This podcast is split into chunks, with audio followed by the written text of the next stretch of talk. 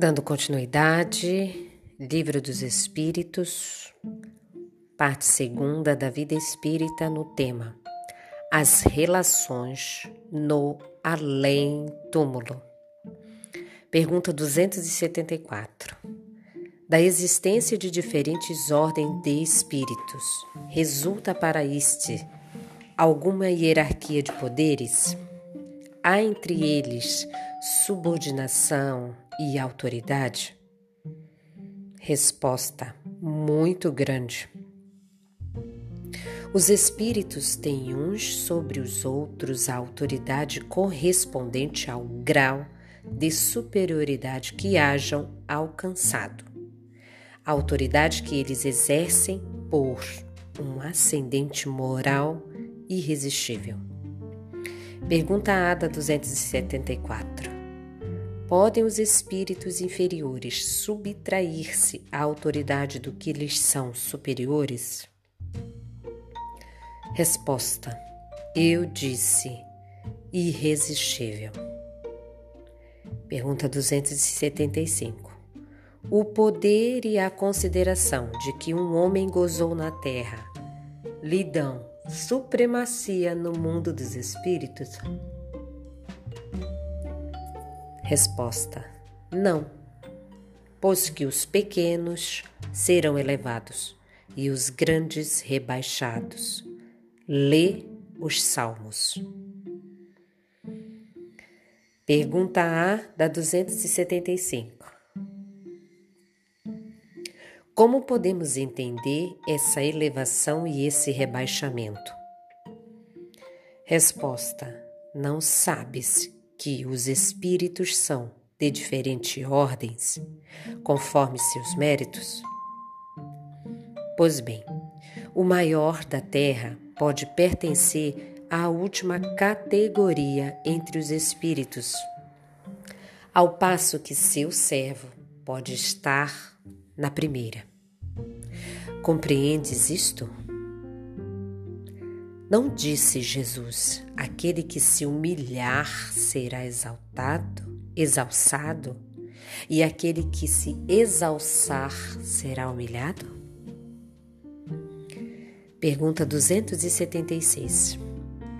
Aquele que foi grande na terra e que, como espírito, vem achar-se entre os de ordem inferior, experimenta com isso alguma humilhação? A resposta, às vezes bem grande, mormente se era orgulhoso e invejoso. Pergunta 277. O soldado que depois da batalha se encontra com seu general no mundo dos espíritos, ainda o tem por seu superior? Resposta: O título nada vale. A superioridade real é que tem valor. Pergunta 278. Os espíritos das diferentes ordens se acham misturados uns com os outros? Resposta: sim e não. Quer dizer, eles se veem, mas se distinguem um dos outros. Evitam-se ou se aproximam conforme a simpatia ou a antipatia que reciprocamente uns inspiram aos outros, tal qual sucede entre vós. Constituem um mundo do qual o vosso é pálido reflexo. Os da mesma categoria se reúnem por uma espécie de afinidade e formam grupos ou famílias unidos pelos laços da simpatia e pelos fins a que visam. Os bons pelo desejo de fazerem o bem, os maus pelo de fazerem o mal, pela vergonha de suas faltas e pela necessidade de se acharem entre os que se lhes assemelham. Nota de Kardec.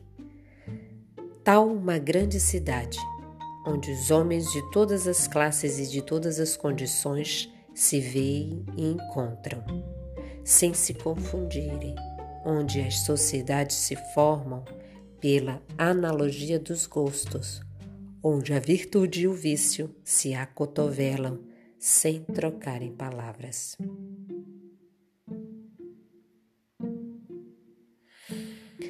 Pergunta 279. Todos os espíritos têm reciprocamente acesso aos diferentes grupos de sociedade que eles formam. Resposta: Os bons vão a toda parte e assim deve ser, para que possam influir sobre os maus. As regiões, porém, que os bons habitam estão interditadas aos espíritos imperfeitos, a fim de que não as perturbem com suas paixões inferiores. Pergunta 280. De que natureza são as relações entre os bons e os maus espíritos?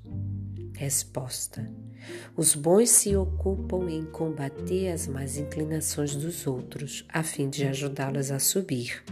É a sua missão. Pergunta 281. Por que os espíritos inferiores se comprazem em nos induzir ao mal? Resposta: pelo despeito que lhes causa o não terem merecido entre está entre os bons. O desejo que neles predomina é o de impedir, enquanto possam, que os espíritos ainda inexperientes alcancem o supremo bem. Querem que os outros experimentem o que eles próprios experimentam. Isto não se dá também entre vós outros? Pergunta 282. Como se comunicam entre si os espíritos? Eles se veem e se compreendem. A palavra é material, é o reflexo do espírito. O fluido universal estabelece entre eles constante comunicação. É o veículo da transmissão de seus pensamentos, como para vós o ar é do som. É uma espécie de telégrafo universal que se liga todos os mundos e permite que os espíritos se correspondam de um mundo a outro. Pergunta 283. Podem os espíritos reciprocamente dissimular seus pensamentos? Podem ocultar-se um dos outros? Resposta: Não. Para os espíritos, tudo é patente, sobretudo para os perfeitos. Podem afastar-se uns dos outros, mas sempre se veem. Isto, porém, não constitui regra absoluta, porquanto certos espíritos podem muito bem tornar-se invisíveis a outros espíritos se julgarem útil fazê-lo.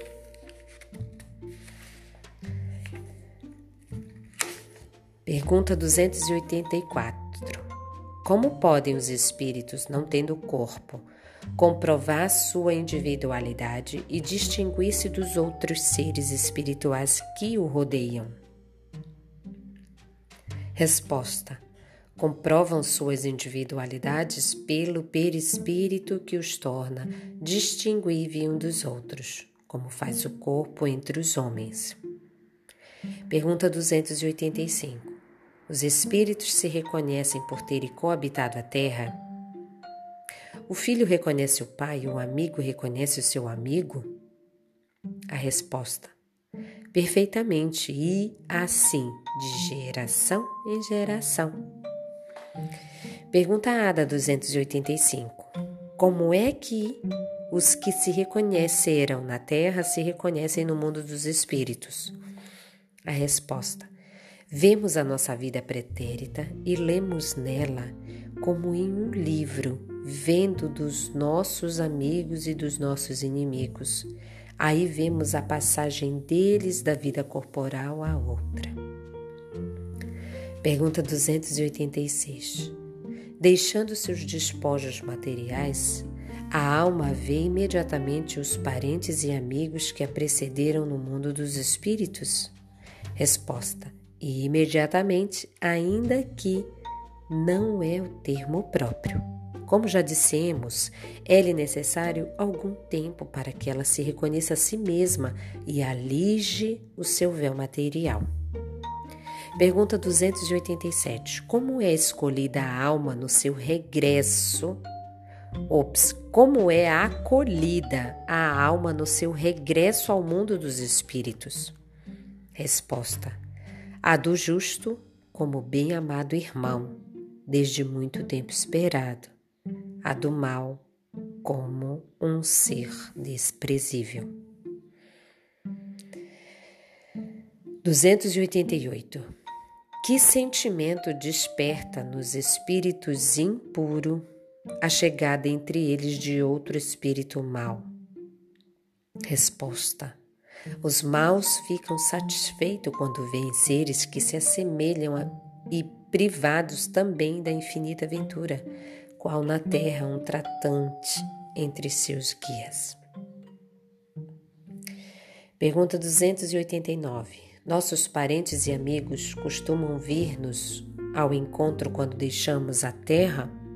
Resposta: Sim. Os espíritos vão ao encontro da alma a quem são afeiçoados.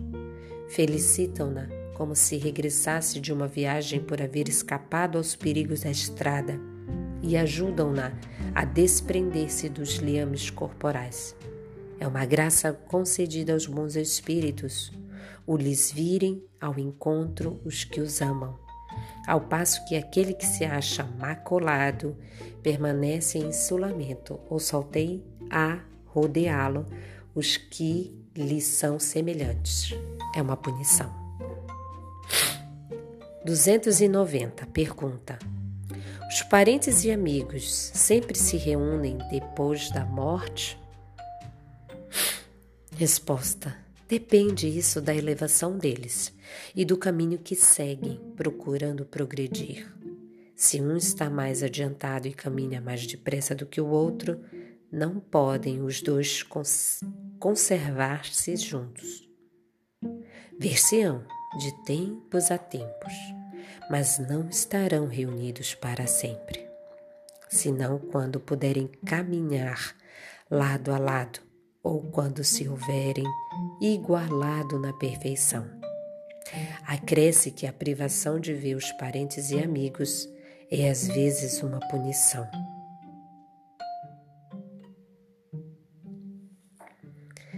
Essa última pergunta, eu indico o filme Nosso Lar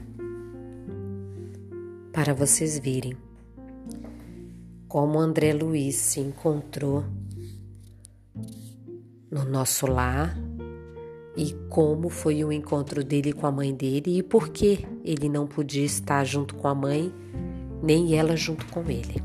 É essa a explicação da 290. E outra maravilha para os nossos espíritos inebriados de ignorância acerca desses conhecimentos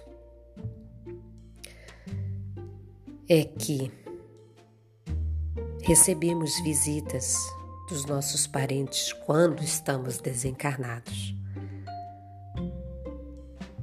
Tudo dentro de uma regra de afinidade moral, né? É isso que eles estão tratando.